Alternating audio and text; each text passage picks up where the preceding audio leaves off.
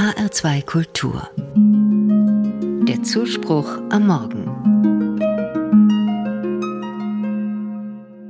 Die Adventszeit ist in diesem Jahr extrem kurz. Der vierte Advent geht in den Heiligen Abend über. Noch weniger Zeit also, um all das zu schaffen, was in der Adventszeit erledigt werden will. Betriebsfeiern, ein Bummel über den Weihnachtsmarkt, planen, putzen, backen und besinnlich werden. Schließlich kommt Weihnachten nicht von alleine. Oder vielleicht doch? Dem Advent haftet dieser Widerspruch an. Eigentlich soll er eine besinnliche Zeit sein. Aber der Alltag geht ja weiter und die Besonderheiten des Advents kommen noch obendrauf. Das kann anstrengend werden und hektisch.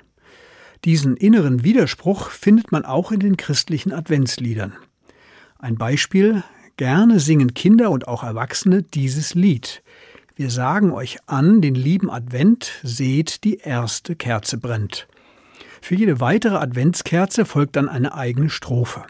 Und jede Strophe hält Aufforderungen bereit, was man im Advent tun soll, wie diese zum Beispiel Wir sagen euch an eine heilige Zeit, machet dem Herrn den Weg bereit.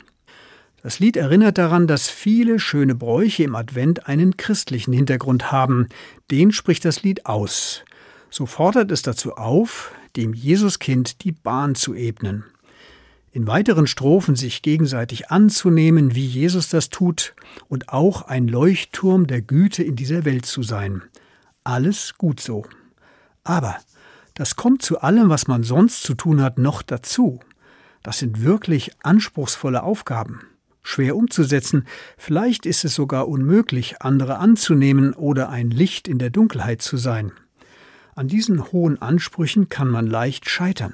Fällt Weihnachten dann aus, wenn wir es nicht schaffen? Damit rechnet das Lied offenbar nicht, denn jede Strophe endet mit der Ermutigung Freut euch, ihr Christen, freuet euch sehr, schon ist nahe der Herr. Das Jesuskind ist unterwegs. Es wartet nicht darauf, bis alle ihre Hausaufgaben gemacht haben. Im Gegenteil, die Art und Weise, wie das Jesuskind zur Welt kommt, in einem Stall, deutet darauf hin, es muss zum Fest nicht alles perfekt sein. Sich das vor Augen zu führen, kann guttun und entlasten. Denn rund um Weihnachten klafft eine Lücke zwischen Anspruch und Realität. Mit ihr kann man besser umgehen, wenn man eines weiß. Weihnachten, das machen nicht die Menschen. Weihnachten macht Gott. Weihnachten ist sein Geschenk an seine geliebten Menschen. Das bedeutet nicht, dass man gar nichts dazu beitragen kann. Es ist schon gut, das Fest gut vorzubereiten, aber vielleicht hilft es und reduziert die Anspannung, dabei dies im Hinterkopf zu haben. Ich kann und muss es nicht selbst machen. Weihnachten wird mir geschenkt.